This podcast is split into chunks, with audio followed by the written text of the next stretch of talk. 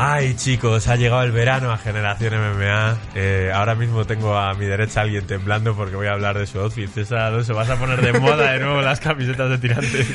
no, no lo sé, que lo diga, que lo diga al público, pero bueno, la verdad es que me he visto con ella, digo, bueno, no sé si está muy bien Oye, para el programa. estás pero... súper moreno, tío. Bueno, es que, mm, bueno, daría para otro programa, pero es que yo vivo en una finca donde me da el sol todos los días y aparte está en Granada el fin de semana, así que me dado el sol, sí. Bueno, César, eh, no puedo presentarte solo a ti porque tengo a mi lado a Bala. ¿Cómo estás?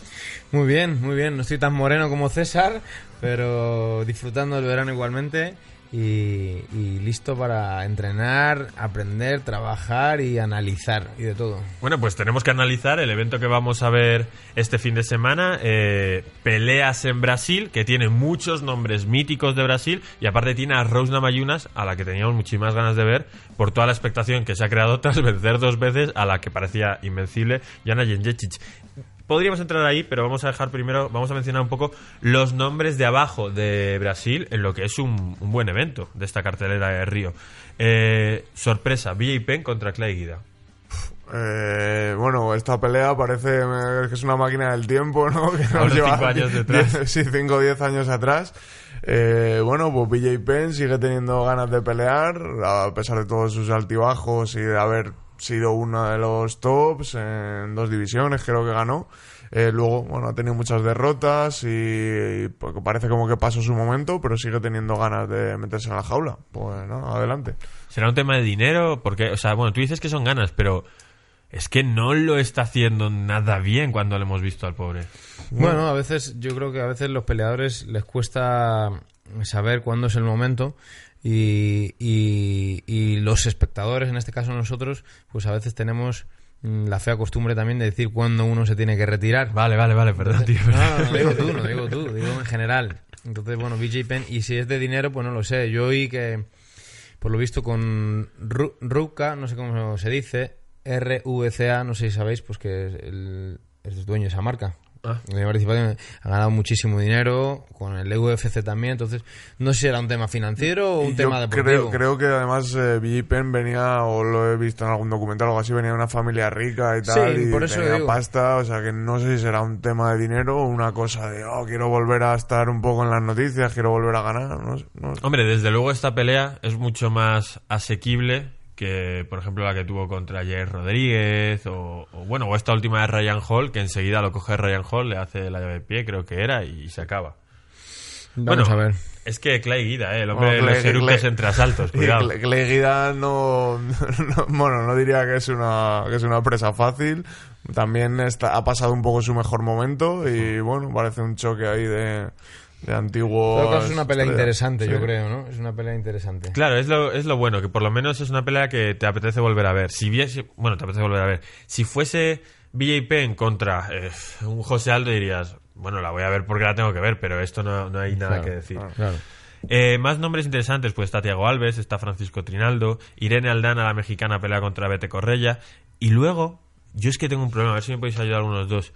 Antonio Rogerio Nogueira, que tengo un problema porque su hermano se llama exactamente igual, es exactamente igual, salvo por cuatro letras de todo el nombre, y encima el apodo es el mismo. Sí, además son mellizos. Es decir, Eso que, complicado. que te ayude bala porque yo tampoco te voy a poder A ayudar ver, ¿quién mucho. pelea?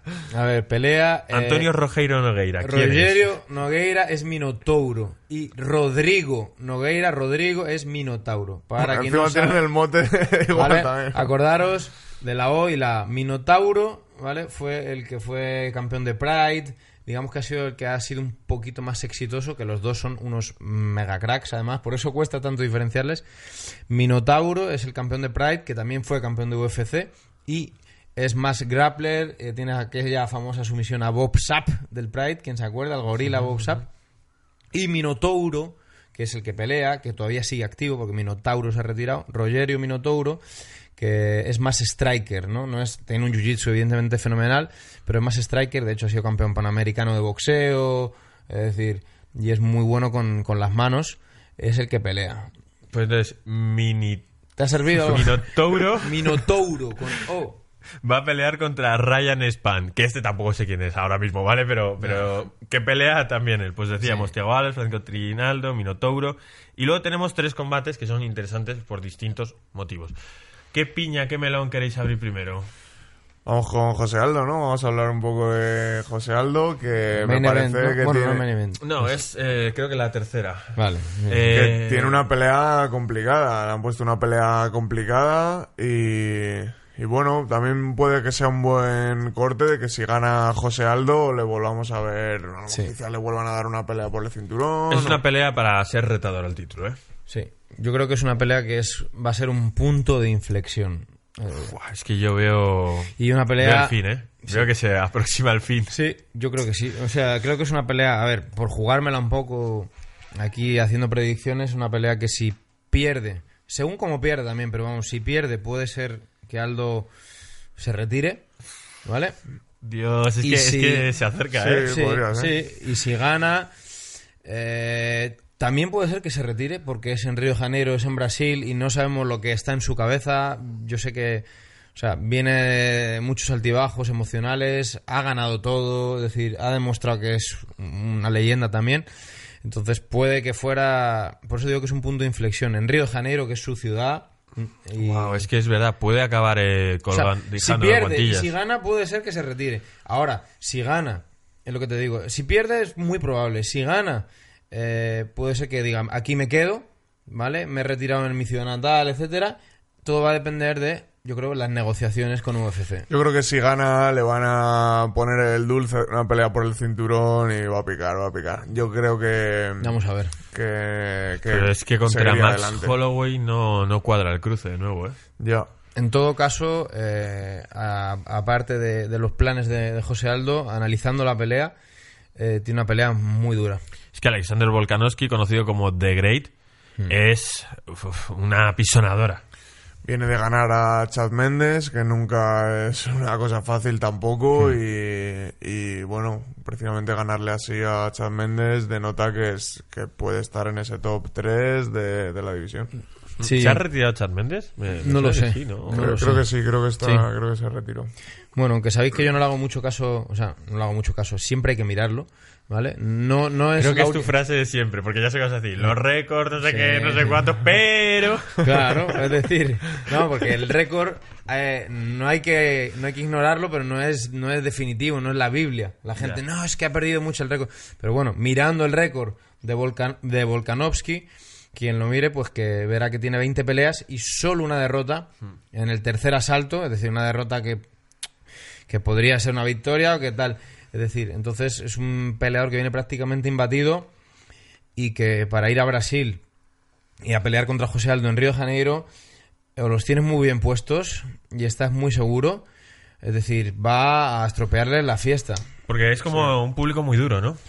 Bueno, es el- yo creo, y Dana White lo dijo, que es el público más vibrante, por decirlo, más intenso que hay. Y yo he estado personalmente en el UFC Brasil en, en un par de ocasiones y es un público que te levanta o te hunde. Eh, puede ser muy hostil. Conozco Brasil y los brasileños son muy pasionales. La afición brasileña, la torcida, como dicen ellos, fuego. Bueno, pues habrá mucha presión. Otro que no parece, fíjate que debería estar más en esa situación, pero no creo que se vaya a retirar tras esta pelea, es Anderson Silva. Vuelve la leyenda. Bueno, pues eh, comentábamos hace unas semanas de todo lo de Anderson Silva cuando peleó con- iba a pelear contra Israel Adesanya. Que bueno, que por qué está ahí, por qué sigue peleando, porque cuando ya ha sido una leyenda sigue quedándose ahí ahora como en el corte de la división y tal. Bueno, pues una vez más le tenemos en una, en una cartelera, sigue teniendo ganas de pelear y bueno, esta vez tiene un rival Más asequible. más asequible, por decir algo en un en principio, luego nunca se sabe, pero es verdad que la pelea con Israel Adesanya era era muy complicada y ahora bueno, pues le han puesto a lo mejor un rival un poquito más asequible para que, bueno, para que si sigue teniendo ganas de pelear, pues que vuelva un poquito a la racha de victorias, se motive, etcétera. Estoy bastante sorprendido porque, a ver, enfrentarse contra Jared Cannonier no tiene nada que ver con enfrentarse con el actual campeón interino del peso medio, pero que es que lo dices tú, lo comentamos aquí, significa que hace menos de dos meses Anderson Silva estaba peleando con Israel Adesanya. Entonces, eh, ¿por qué Anderson Silva tiene esa necesidad? Quizás tiene unas peleas de contrato que tiene Exacto. que acabar antes de retirarse, por ejemplo. Exacto, yo creo que, que va más por ahí Gonzalo porque mm, eh, si buscamos el sentido de cada pelea, la verdad que no las tienen ca- prácticamente ninguna. No, no, ni, no la de- tienen ni siquiera la de Adesanya, ¿vale? Porque realmente le estaban usando de escalera. Entonces, Anderson Silva en esta pelea, pues, eh, a ver, ya cuando ha llegado ese estatus, eh, prácticamente en todas las peleas yo creo que tiene más que perder que, que ganar, ¿no? Salvo el aspecto económico. Entonces yo creo que está terminando su contrato y vuelvo a- al, al- al punto anterior como con Aldo. Son situaciones diferentes, pero similares al mismo tiempo. De hecho, este UFC, eh, digo porque yo entiendo bastante del tema de Brasil, etcétera, estaba programado para Curitiba. Y Curitiba es la ciudad natal de Anderson Silva. ¿Vale? Se ha movido a Río de Janeiro. Entonces también apunto, no sé cómo estará su contrato y las negociaciones, pero también apunto a que probablemente esta pelea, él no dice porque es inteligente, sus managers, pero pueda ser, eh, y evidentemente es que cada pelea puede ser la última, pero probablemente esta pelea puede que después de esta pelea, pues eso, anuncie su, su retirada. Depende de cómo esté el contrato, etcétera, pero vamos, tiene, tiene todo, todos los ingredientes para que sea, si no la última, la penúltima. Joder, pues Brasil, Anderson Silva. menudo evento se nos está quedando de nostalgia. Sí, sí, sí. sí. Eh, última pelea, Rose Namajunas, Jessica Andrade, eh, es un peleón. Tenemos muchísimas ganas de ver el nivel de Rose Namajunas porque se cargó a la Invencible y se la cargó dos veces y la habíamos visto un poco apartada. Además es un tipo de rol que ha gustado mucho. Al principio parecía una chica tímida, pero más que tímida es como eh, muy centrada, eh, correcta. ¿Cómo, ¿Cómo veis la pelea? Bueno, yo veo, tengo, tengo ganas de ver esta pelea porque, bueno, realmente tengo ganas de ver a Rose Namajunas otra vez contra otra rival. Eh, creo que, bueno, no tiene nada que demostrar porque ganarle a Joana dos veces eh, es que no, es casualidad, no es casualidad. No es que hayas tenido un, un día o que ese día el rival se encontraba mal o estaba enfermo. tal. No, no. no va a ser como esos campeones que dicen, no, bueno, es que se tiene que enfrentar todavía a tal, o es que no ha peleado. No, has ganado a la que parecía la mejor. Y la ha ganado dos Sí, veces sí. y de Y, forma claro, contundente, contundente. sin duda, sin Mm. ninguna duda. Entonces, eh, bueno, pues eh, veremos a ver cómo se desarrolla esta pelea y si realmente, eh, bueno, va a ser así con todos sus rivales o, va- o tiene o Jessica Andrade va a estar a ese nivel, ¿no? Bueno, Sí, vamos a verlo. va a tener una guerra, eso está claro. Y lo que a mí, a mí me gusta muchísimo eh, Namayunas, no me has preguntado, pero ojalá que gane. Y, y- me posiciono claramente en que, en que me gustaría que ganara ella, ¿vale? Pero va a tener una guerra, es decir, aquí es lo que he dicho, aquí va a entrar muchísimo, muchísimo el factor psicológico, pero una de las cosas por las que admiro también a, a esta chica, que aparte de demostrar que es una máquina y que es buenísima, es, tiene una fuerza psicológica bestial, súper centrada, y creo que puede hacerlo. Y si lo hace, pf, va a colocarse en una posición privilegiada. Claro, es lo malo de los pesos eh, femeninos, que hasta que Ronda Rousey era la mejor, luego lo era Holly Holm, luego Misa Tate, luego Amanda Nunes, luego Chris Sabor, de nuevo Amanda Nunes. Los pesos femeninos como que varían mucho. Como todavía hay tanto que tienen que terminar de subir para que el nivel sea... eh, di- digamos que, que su carrera tiene muchos peldaños todavía que recorrer y todavía no están asentadas en un nivel muy alto, hay menos competencia y demás. Esa es la palabra. Las divisiones es como que no están tan asentadas, a lo mejor con la, como las masculinas, simplemente porque hay menos, porque hay menos peleadoras. Eh, y entonces se producen en esos cambios. Fluctúa mucho, Sí, ¿no? exacto. Fluctúa quién es el campeón, de pronto llega una pisando todo y luego pierde, tal. Hay como mucha fluctuación. Pero bueno, creo Lo que está claro es que no- yo creo que no, no, no nos van a decepcionar. Estoy casi seguro de que esa pelea va a ser una pelea, pff, vamos, buenísima. Pues con esto nos quedamos para este bloque de Generación MMA. Vamos a seguir con nuestro programa del jueves hasta ahora.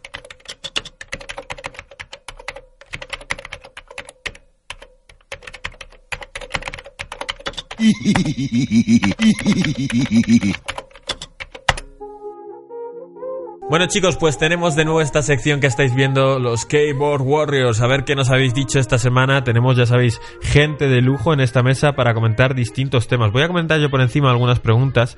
Eh, bueno, pues el tema de las MMA para niños en España, pues estaría para un tema largo, pero bueno, que pueden empezar, lo de siempre, pueden empezar practicando modalidades quizás menos eh, extrañas, ¿no? Para la integridad de los niños. Eh, lucha, eh, jiu-jitsu, está bien. Sí, a ver, yo creo que pueden practicar el MMA, todo depende del profesional que tengan Claro, y, y de, y de la pedagogía, de, en este caso, exacto. de la persona que imparte las clases. Si es un profesional cualificado, pueden empezar desde cualquier edad, Eh, si están con un descerebrado o alguien que no cuida la integridad, pues evidentemente, pero como cualquier actividad. No van a empezar haciendo sparring sangrientos. No, pero lo que dice, vamos, me parece que no voy a añadir nada porque me parece que lo ha hecho Bala perfecto. Eh, depende de la persona y si están con una persona adecuada no hay ningún problema a la edad que sea.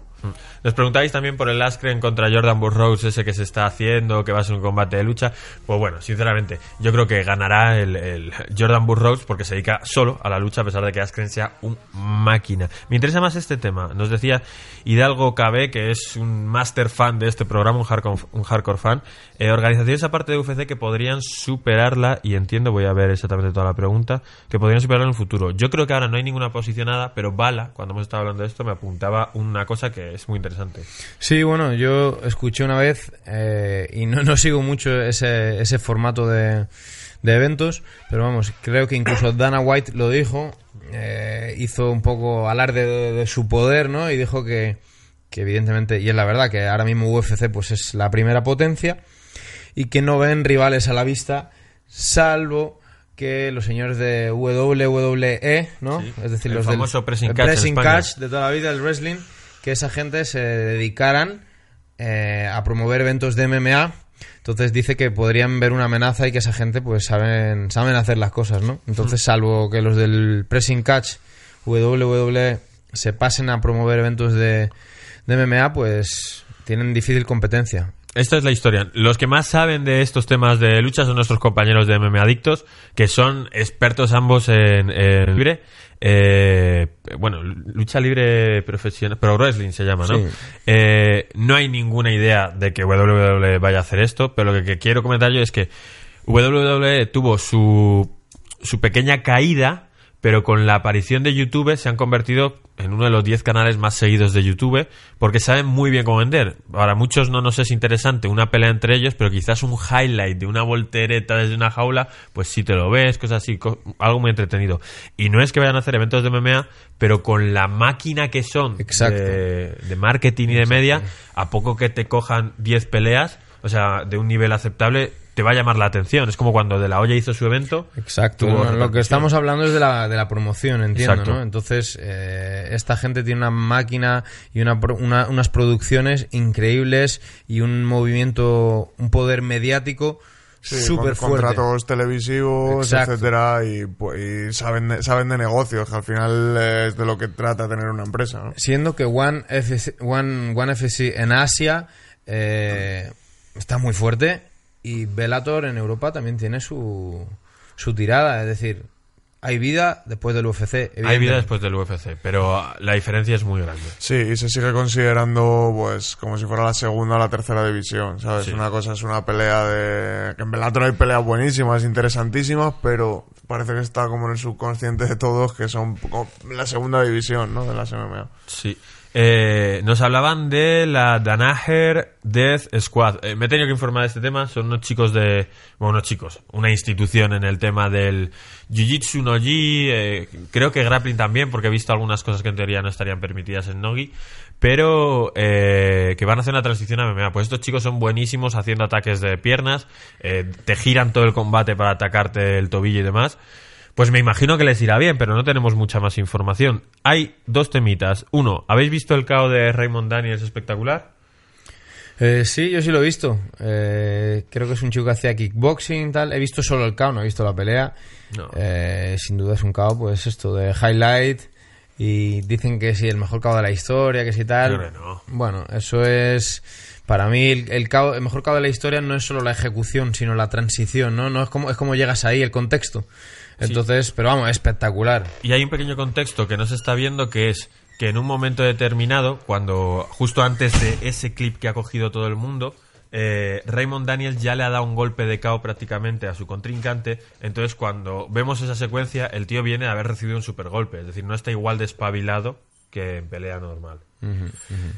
Y luego el último tema con el que vamos a cerrar esto es la retirada de Brock Lesnar. Esto sí que nos da para un poquito de debate. Se ha anunciado Stipe Miocic y Daniel Cormier y se ha explicado que todas las ideas que había de Brock Lesnar se acabaron.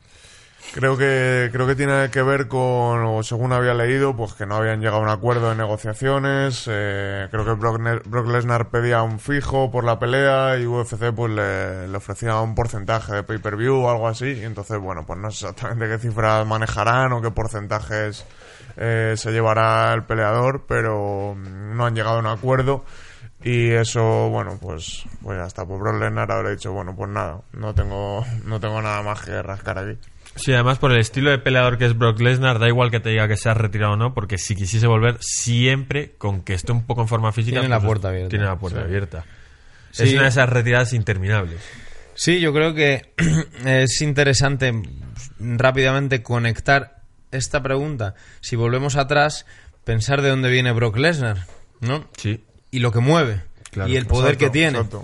Entonces podemos enlazarlo un poco. Y Brock Lesnar es uno, no es la organización, no es el Rey Misterio, ese o como le llamen. es decir, claro, hay un- hay- hay- ahí se mueven muchos factores.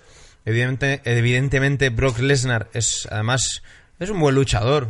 Otra cosa que es cuestionable es los méritos que ha hecho y lo que siempre hablamos, los rankings se los saltan. Pero es un tío que está ahí.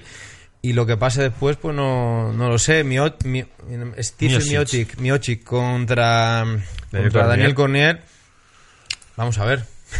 Hombre, a mí es una pelea que me interesa porque la primera me sorprendió que Stipe Miocic se quedase en un clinch de golpeo frente a Daniel Cormier. Me dije yo, joder, si te mueves más rápido que él, boxeale con la distancia.